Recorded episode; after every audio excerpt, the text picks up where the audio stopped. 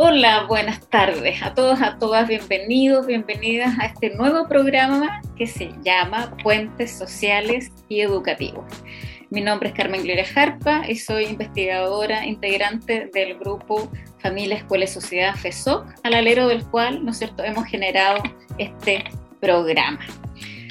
Hoy en este nuevo programa tenemos un invitado, un invitado muy especial que voy a, a pasar a presentarles a todos y a todas. Eh, su nombre es Juan Pablo Fernández Vega.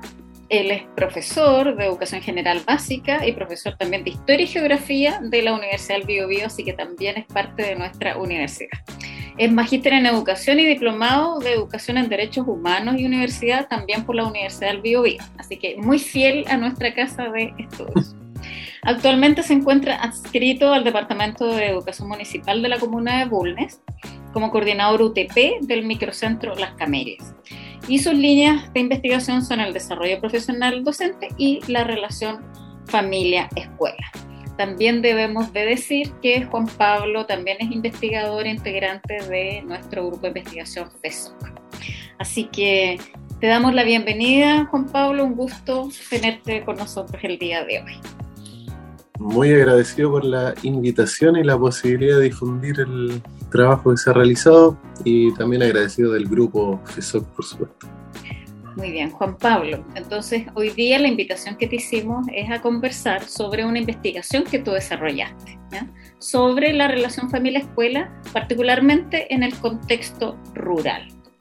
Entonces, para que todos y todas las que nos escuchan y nos ven por las distintas plataformas, ¿no es cierto?, en las que se transmite este programa, la primera pregunta entonces que hacerte es si nos puedes explicar de qué trató esta investigación y qué te motivó, ¿no es cierto?, a investigar sobre este interesante tema. Em, bien, el, eh, bueno, todo partió, por supuesto, yo estoy trabajando siempre con profesor Héctor Cárcamo, quien dirige el grupo ¿cierto? En quien lo coordina. Eh, yo vengo trabajando con él desde el pregrado, desde historia. La tesis de pregrado, después de magíster, ¿cierto? Y con ambos trabajos hemos logrado publicar. Entonces, desde ahí, eh, cuando ingresé al magíster, inmediatamente el profesor hacía clase en el magíster, entonces, por supuesto, continuó con el trabajo y él me mencionaba que eh, eh, en pregrado habíamos trabajado el tema de formación ciudadana. Y ahora me mencionaba que trabajaba en la relación familia-escuela. Y ese tema de la relación familia-escuela es un tema muy eh, reciente en comparación a otros temas, ¿cierto? Me hizo mucho sentido en el contexto en el que yo estaba trabajando en ese momento. En ese momento era UTP encargado de convivencia y profesor jefe de la escuela Coltón Quillay. Entonces tenía la experiencia de una visión eh, no solamente de la línea técnica UTP, sino también eh, cómo nos relacionamos con la familia. Y habían hartos temas que hicieron sentido y eso me llevó a investigar sobre eso. Muy bien. Básicamente. Juan Pablo, en particular, em, si me puedes indicar, a propósito de este interés que inicias, eh, en particular esta investigación, ¿hacia dónde la enfocaste? Ah, tal vez si me cuentas un poco tus objetivos o, las ideas que pretendías explorar o aproximarte. Ya, eh, la, la, eh, la, mirada, ¿cierto? Es desde, desde la fenomenología. y, de, y a partir de ahí nos hicimos la pregunta, ¿cuáles son los significados sobre el, concepto, sobre la relación familia-escuela que poseen los profesores que imparten clases en escuelas multigrado, ¿cierto?, de la comuna de Bull. Atendiendo los significados, eh, esa es una de, las primeras preguntas, ¿cierto?, sobre el concepto de relación familia-escuela. Pero eh, desde, la, desde la sociología de la experiencia, ¿cierto?, desde desde la teoría generada por Dubet con la subjetivación, ¿cierto? La, experiencia, la prueba, ¿cierto? Eh, también generamos otro tipo de objetivos, ¿cierto? A partir de una pregunta que se llama, que decía, eh, ¿cuáles son los elementos configurativos sobre esos significados eh, que poseen los profesores de la, sobre la relación familia-escuela? O sea, no es solamente entender los, comprender los significados, sino también cómo se configuró la subjetividad de los profesores para llegar a ese significado. Entonces, eh, el objetivo es, eh, fue develar ¿cierto? los significados sobre la relación familia-escuela por parte de los profesores, ¿cierto? De, en ejercicio en escuelas rurales de la comuna de Bulne. Y específicamente describir los significados de la relación familia-escuela, luego describir los elementos configurativos sobre esos significados, donde apuntamos al tema de la subjetividad. Y por último, indagar sobre la importancia que le otorgan también los profesores a esta relación familia-escuela. Entonces, eh, no, eh, desde el punto de vista teórico, ¿cierto? Eh, tenemos el, concepto de relación familia-escuela desarrollado muy bien, ¿cierto? una referente que es, es Epstein, ¿cierto? en base a, lo trabajado por Einstein, abordamos dos aspectos de la relación familia-escuela, no lo abordamos todo. Abordamos la participación y la comunicación, ¿cierto? Cómo eh, se desenvuelven las prácticas de implicación parental desde la participación y cómo eh, hay una comunicación eficaz. A partir de lo generado también por Maciá eh, en estas seis preguntas desde el periodismo, ¿cierto?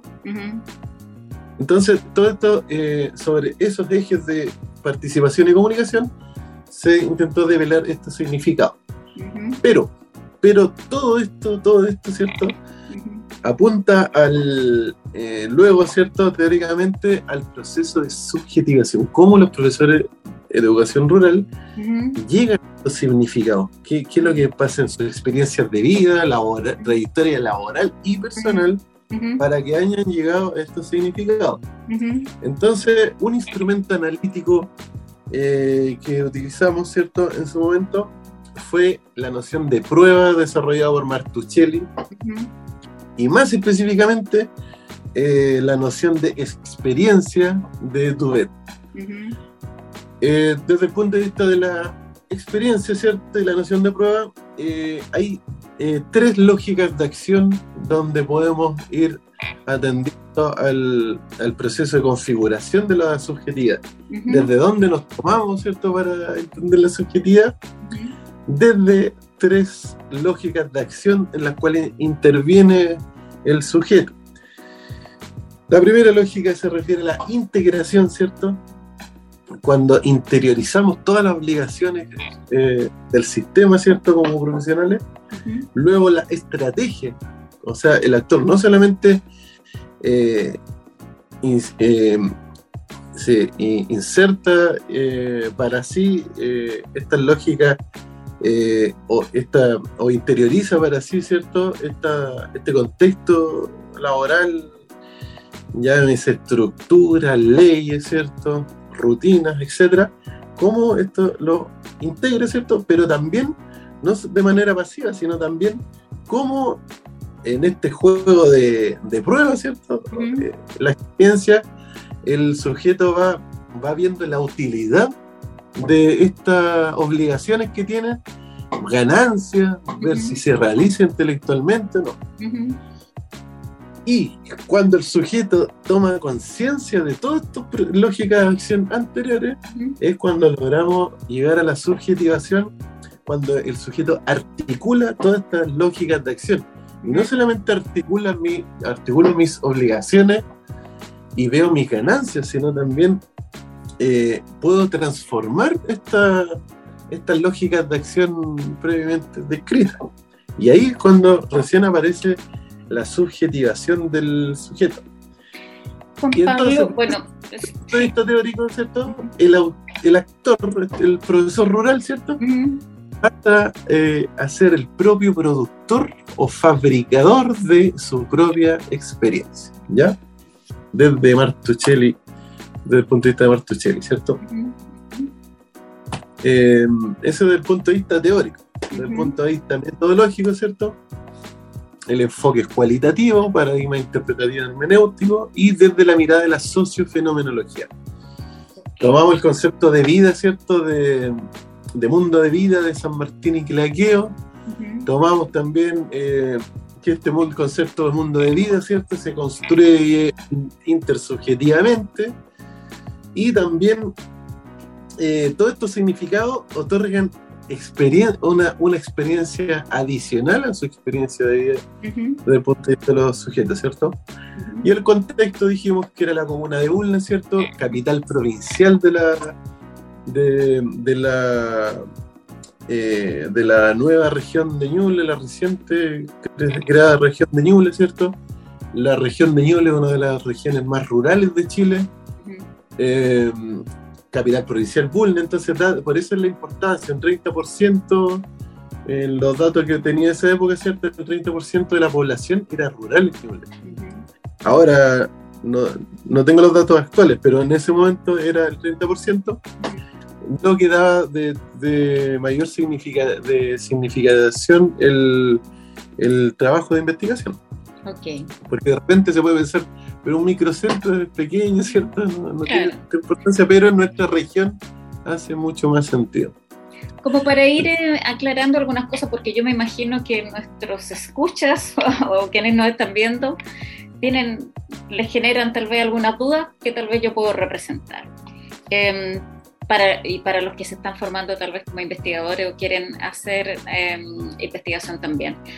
Eh, desde un punto de vista más práctico, eh, cuando ya tú eh, tomas esta decisión e inicias tu trabajo con profesores, profesoras, ¿no es cierto?, de, estas escuelas rurales, em, ¿cuáles van a ser o fueron tus criterios de inclusión? ¿A, qué profesores o profesoras ibas a entrevistar y por qué, ¿no es cierto? Y finalmente, cómo hiciste la llegada a estos profesores y profesoras para que participen, que igual es un, eh, tema crucial en las investigaciones, que es obtener, ¿no es cierto?, eh, la voluntad de sujetos y sujetas para que participen. Y si me puedes contar en definitiva eh, cuántos profesores o profesoras, ¿no es cierto?, fueron los sujetos de estudio definitivo después de todo ese trayecto, a ver si nos lo puedes contar. Perfecto primero el criterio de exclusividad se refería a los profesores y profesoras jefe. Ah. ¿Por qué profesor y profesora jefe? Porque eh, de manera natural, tradicional y, de manera exacta, ¿cierto? En cuanto a los roles que tienen que eh, cumplir los profesores y profesoras jefe, se encuentra vincularse con las familias. No, esto podríamos haber dicho todos los profesores, porque en el marco para la buena enseñanza están, hay algunos criterios que hablan de la relación con las familias, por supuesto, pero el profesor o profesora jefe es eh, por antonomasia, ¿cierto? Por antonomasia, eh, quien se relaciona a diario con, los con la familia. Ellos tienen la mirada que no tiene otro profesional. Actualmente están las duplas, ¿cierto? En la investigación se algunos resultados, se mencionó la dupla, eh, por supuesto que trabajan con las familias, ¿cierto? Pero, pero son, eh, son trabajos aislados, ¿cierto? Eh, o muchas veces en corto tiempo, ¿cierto? No sistemático muchas veces, porque pensemos que en las escuelas rurales la dupla, por lo menos en Bulnes, va una vez a la semana por cada escuela. Entonces no, puede, no se puede hacer un trabajo muy profundo. Por eso los profesores jefes son eh, el, consideré que era un criterio de exclusividad más apropiado. Ahora, ¿cómo accedí cierto, a los participantes? Yo pertenezco al microcentro de, de, Las Camelias, eh, conozco a todos los profesores del microcentro, en las reuniones de microcentro eh, compartimos, compartimos prácticas, exponemos, ¿cierto? Los conozco en profundidad. y ¿Cuántos profesores y profesoras fueron? Fueron 18. Pero se realizó una entrevista eh, semiestructurada, ¿cierto? Y basada en las categorías deductivas. Eh, fueron entrevistas aproximadamente de 45 minutos y en una reunión de microcentro aproveché y entrevisté casi a la mayoría de los profesores ah, en, un momento, con el permiso de los coordinadores de ese momento. Entonces fueron, eh, había, mm, por ejemplo, profesores jefe independientemente de cuánto tiempo llevaran en esa función o te interesaba también despejar a alguien que tuviera más experiencia sobre aquellos que tal vez que tenían menos experiencia. ¿Cómo decidiste eso? Eh, el objetivo era eh, tener acceso a los datos de la totalidad de los profesores jefes para, para poder realizar una especie de significación más, más amplia eh, y poder abarcar a todo el microcentro. Entonces, en este momento, la mayoría tiene mucha experiencia, pero había pocos casos que eran un reemplazo y un, y un profesor jefe que tenía poca experiencia, pero en su mayoría eh, tenían todos eh, harta experiencia. Harta experiencia. Ok, bueno, ahí, fue, ¿no es cierto?, se desarrolló tu trabajo de campo. Me imagino que después, como todo buen investigador, se dio la tarea de transcribir, ¿no es cierto?, hacer los análisis respectivos hasta encontrar los principales hallazgos. A ver si podemos entrar como en esa conversación, Juan Pablo. Em, luego de todo ese proceso que igual es, es largo y trabajoso, ¿no es cierto?, que eh, ir al campo, recoger los datos, analizarlos eh, te empezaste a dar cuenta de si em, mm, pudiste llegar a los objetivos que te habías propuesto, ¿no? Eh, eh, ¿Qué nos puedes contar tal vez respecto de, los principales eh, resultados, ¿no es cierto? O hallazgos interesantes a propósito de, del contexto que tú nos explicabas, de que son profesores jefes, de que casi llegaste tal vez a la totalidad de los profesores jefes, que trabajan en escuelas rurales, ¿no es cierto? Que es un contexto bien peculiar. Eh, eh, ¿Qué pasó? ¿Cuáles fueron los principales resultados de esta investigación, Juan Ya. Eh, los principales hallazgos, voy a compartir algunos, algunos relatos, ¿cierto? Pero en general, los principales hallazgos, hallazgos, ¿cierto? Los tenemos primero en participación. Ajá la categoría de participación, ¿cierto? Trabajamos, tuvimos los siguientes hallazgos. Desde el punto de la crianza, eh, cómo ven los profesores, ¿cierto? La relación con las familias, plantean que desde las familias, ¿cierto? Hay un estilo de crianza permisivo, ni democrático ni autoritario, ¿cierto? Sino permisivo. Una posición de autoridad parental poco significativa. ¿ya? Eh, también uno de los hallazgos que salieron eh, se refiere al trabajo con la dupla psicosocial. en los equipos de aula, ¿cierto? Semanalmente hay horas, hay horas destinadas a eso para los profesionales que trabajen con la dupla. Eh, siempre los profesores y profesoras jefes le encargan ciertos trabajos a las duplas, vayan a la casa porque está faltando mucho el estudiante, o o si tenemos la apoderado, o de repente hay situaciones de, violencia, ¿cierto? Etcétera. Siempre se canaliza por medio de la dupla. Eh, entonces, eh, este trabajo con la dupla eh, se ha desarrollado bien, ¿cierto? Y desde un enfoque interdisciplinario y colaborativo. Pero, pero aquí viene lo interesante, en el equipo de aula, y ahí entramos al tema del PIE, ¿cierto? En el equipo de aula eh, entre paréntesis, los roles del equipo de aula no están muy claros en, muchos lugares. ¿eh? Mm. Es un gran problema, incluso autoridades del ministerio, cuando han ido a la escuela o a ULNET, han planteado que también hay una confusión a nivel eh, ministerial en estos temas. Y aquí se clarificaron algunos roles. Eso encuentro uno de los grandes hallazgos eh, en general, ¿cierto? Eh, los profesores jefe consideran que quien debe dirigir las reuniones de los equipos de aula, donde están todos los profesionales, ¿cierto? Eh, fonodiólogo, social, eh, psicólogos y profesores, profesoras diferenciales, quien debe dirigir la conversación y las acciones a seguir es el profesor jefe. La importancia atribuida al profesor jefe desde los profesores jefe, por supuesto, desde su significado. O sea, ellos han notado, cuando me han relatado esa experiencia, en que hay momentos cuando el profesor jefe no toma, eh, no lidera este equipo de aula, el trabajo con las familias, por ejemplo, se ve muy disminuido. O sea, el, el buen desempeño de los equipos de aula siempre va a depender en gran medida más del profesor jefe que del otro profesional cosa que no queda muy, muy claro en algunos lugares. Luego tenemos el alto voluntariado de democratización. Hay una alta participación, si bien hay una crítica, ¿cierto?, respecto de la crianza. Y en general, a los padres jóvenes también, más allá del mundo rural, eh, hay críticas en eso. El, alto voluntariado, hay un alto voluntariado y democratización eh, por parte con el trabajo de la participación de la familia. Y un ejemplo muy ilustrativo, dos ejemplos eh, muy ilustrativos, es el, estofado de San Juan que se hace en tres escuelas.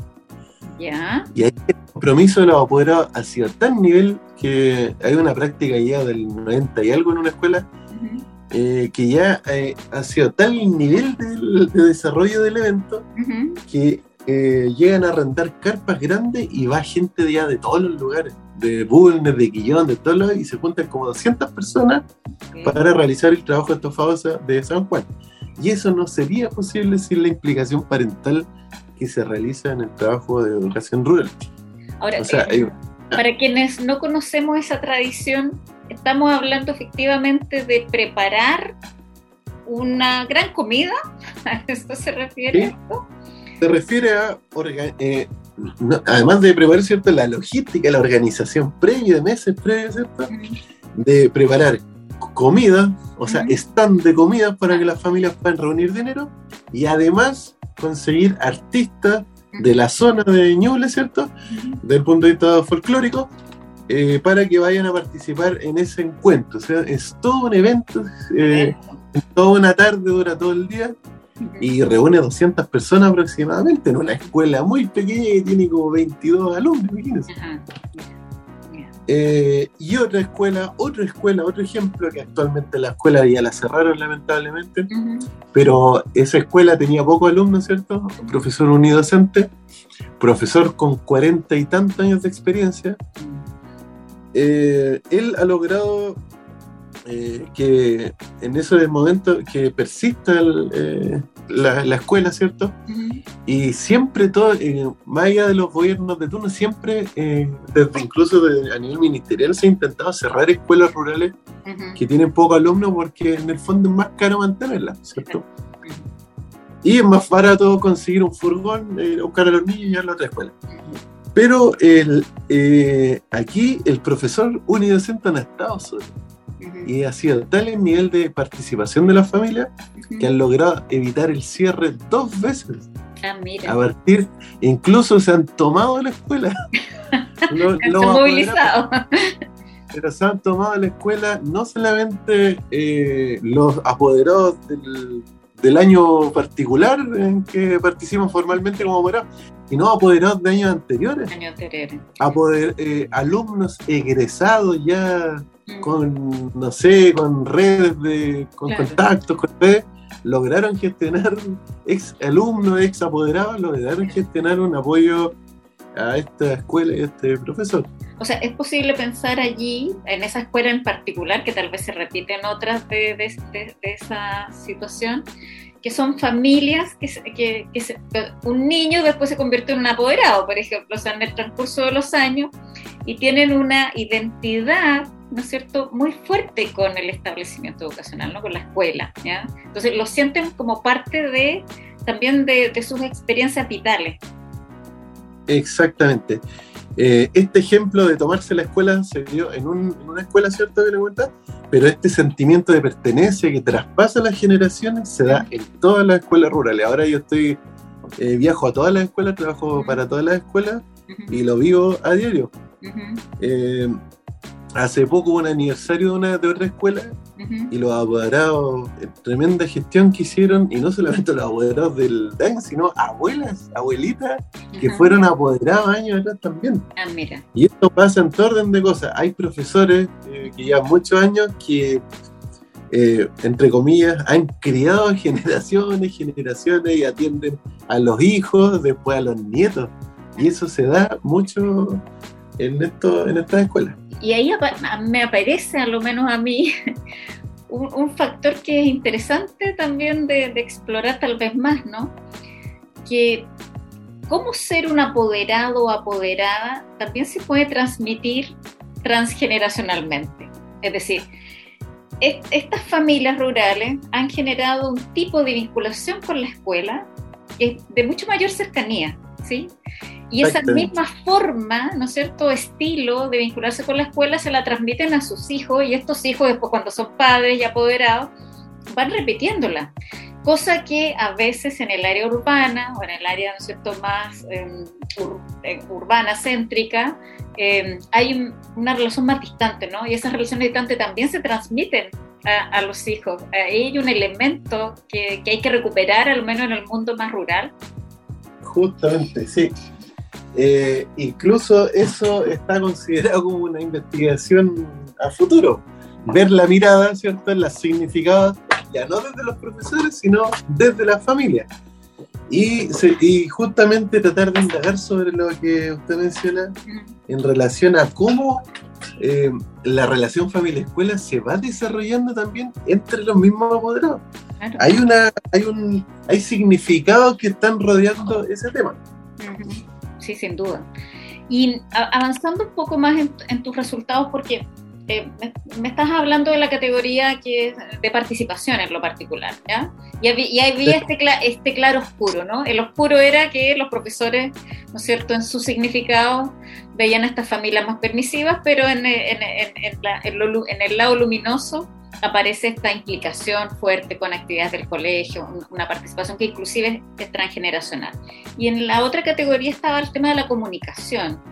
No sé si hay, hay elementos que, que, pudiéramos compartir con, con, quienes nos están viendo, escuchando, respecto de, cómo estos profesores construyen significado respecto de la comunicación. Eh, hay un, eh, según los hallazgos, ¿cierto? Eh, nos hicimos las preguntas eh, desde el periodismo, ¿cierto? El, el, qué se comunica, el quién debe comunicar, dónde comunicar, cómo se comunica y cuándo comunicarse. Entonces, eh, desde el punto de vista de qué se comunica, los mensajes eran unidireccionales. Acá, aquí hay un claro oscuro, ¿cierto? Una oscuridad en el sentido de que los mensajes, los, el que se comunica, el contenido del mensaje, siempre es desde la escuela hacia la familia, ¿ya? Y siempre son unidireccionales y los temas son siempre técnico, pedagógico o conductual. Mm. Y cuando es conductual, generalmente, siempre, los significados de los profesores afirman de que cuando es conductual, a veces los apoderados siempre creen que es para eh, hablar de aspectos negativos, ¿cierto? Eh, ellos tienen, esperan eso, ¿cierto? Pero muchas veces no se habla solamente de lo negativo, sino de lo positivo. Y lo otro, lo técnico pedagógico, cuando nos referimos al tema de las tareas, ¿cierto? El, acompañamiento en el proceso educativo de sus hijos. Entonces, podemos ver que hay una proactividad desde la escuela porque hay un mensaje unidireccional, hay una intención desde la escuela, hay una política de comunicación, ¿ya? No es al, azar. Em, también desde el punto de vista desde el PME y la transparencia, hay una transparencia en algunos hallazgos, ¿cierto? En algunos significados. Hay profesores que trabajan no solamente lo conductual, también lo técnico pedagógico, incluso el PME, el plan de mejoramiento educativo, que muchas veces se queda en el trabajo de los equipos directivos, en las escuelas rurales, como los equipos son más pequeños, todos están al tanto de eso, es más trabajo colaborativo, pero también se, se avanza en, esto, en estas escuelas rurales, en algunas escuelas, en, en, el, en, compartir información sobre el plan de mejoramiento educativo, lo que debería ser cierto en todas las escuelas. Y hay transparencia de objetivos curriculares. Ejemplo, viendo lo práctico, hay profesores y profesoras jefes que comparten sus planificaciones, sus diseños de planificación, se los comparten a los apoderados en un lenguaje, por supuesto, muy amigable, para generar una especie de ruta hacia lo que deben aprender los estudiantes. Entonces, ¿cuál es lo positivo de esto, cierto? Ya comparándolo con la teoría, aquí la familia comienza a adquirir ciertas competencias pedagógicas propias de la escuela. La escuela va adquiriendo el lenguaje pedagógico. Y eso eh, el, realmente es un claro, dentro del claro oscuro, es un claro, ¿cierto? Aquí vemos una posibilidad de, de, tener una política, desde el punto, de ahora ya desde mi rol de OTP, ¿cierto?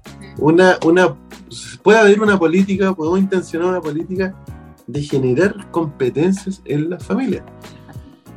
Porque uno, uno de, los, de los anhelos profesionales, ¿cierto?, que tenemos en la escuela antes de la llegada de la pandemia, la pandemia nos cambió todo el panorama, ¿cierto?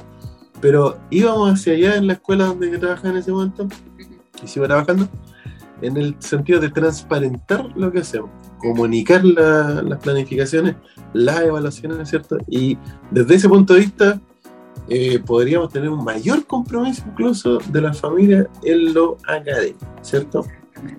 Sí. Muy interesante, Juan Pablo. Em, como ya estamos eh, llegando como al, final, como broche de oro y para eh, como ir cerrando las ideas principales de, de tu investigación.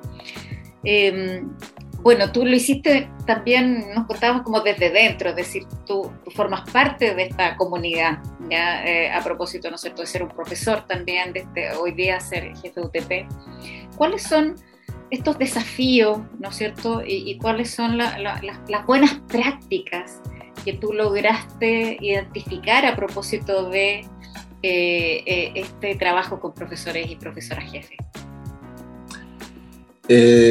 sí, una de las características ¿cierto? de las escuelas rurales es que los directores nos técnicamente no se llaman directores, se llaman encargados de escuela.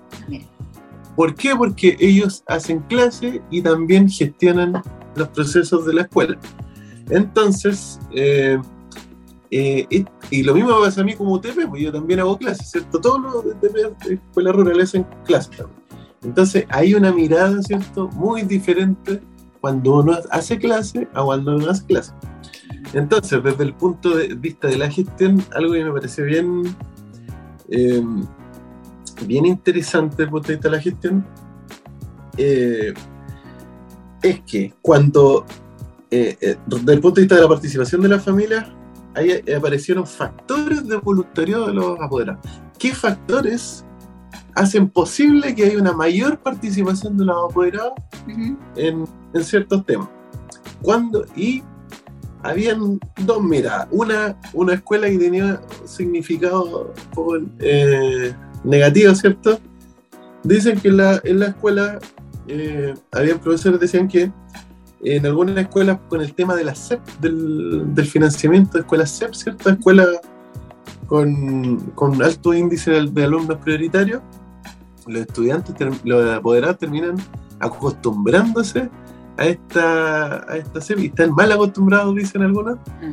eh, en este proceso de asistencialismo, ¿cierto? Que los apoderados esperan que se les den todo. ¿Por qué?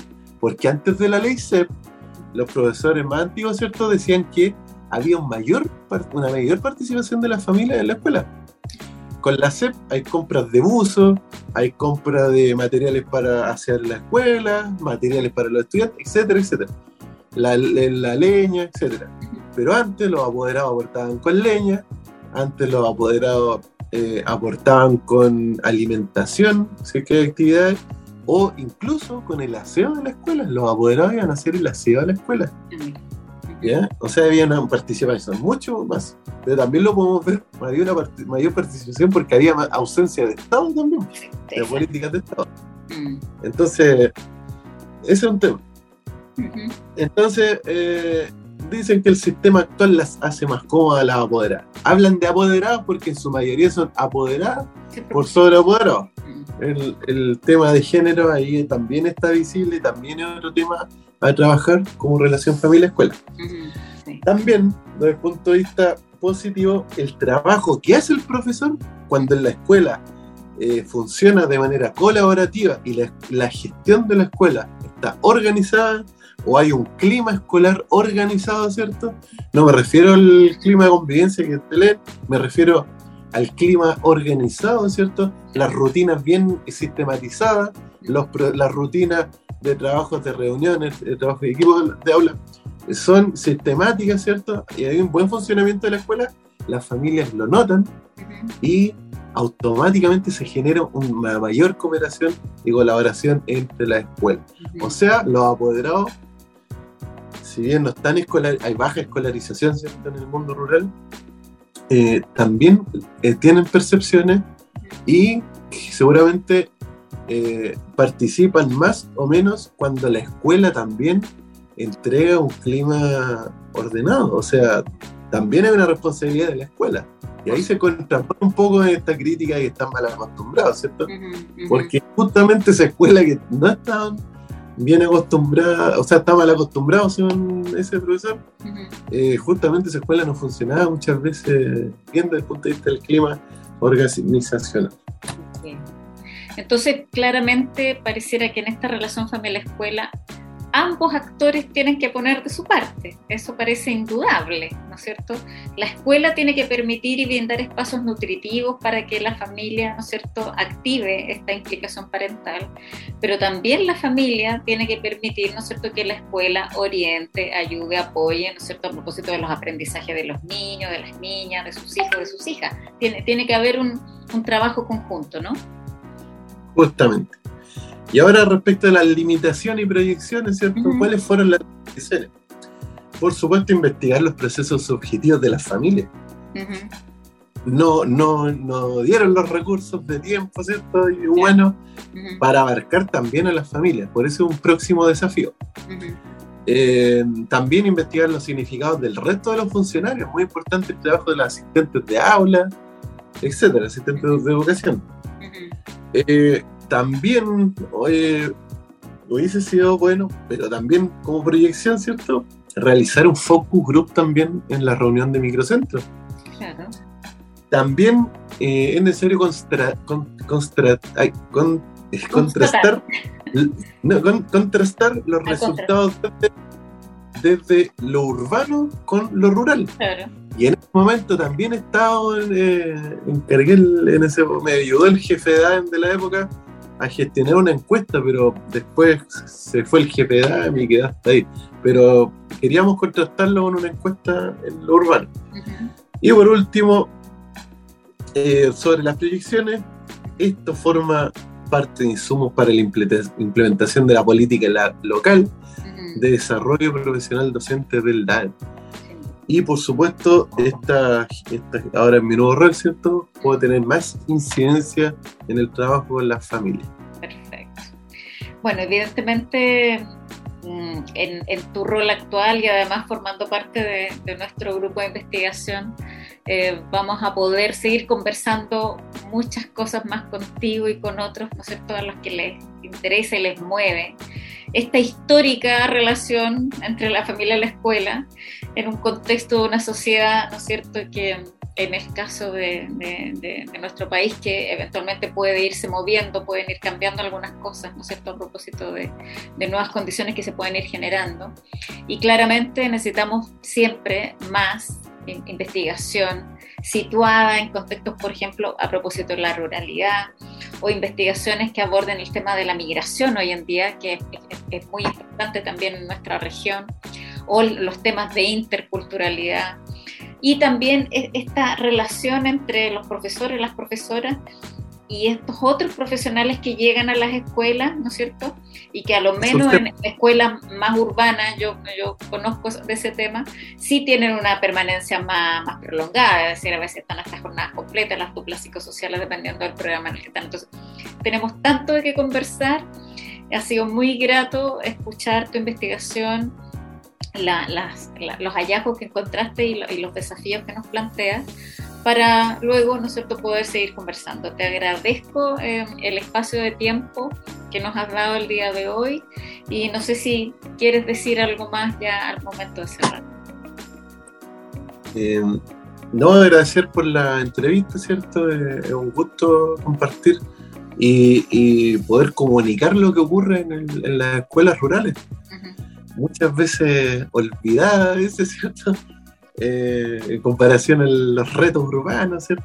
Así es. Pero ese interés y agradecido por la invitación y por el grupo SECOF que ha, que ha, podido permitir también mi propia investigación y la comunicación de mi investigación ahora, hoy en día. Muy bien. Bueno, nos despedimos entonces, Juan Pablo. Muchas gracias por, por la presentación del día de hoy. Posiblemente nos vamos a volver a ver en alguna otra oportunidad pronto. Y, a quienes nos han acompañado el día de hoy, decirles que ojalá tengan un buen día y que nos veremos en una próxima oportunidad.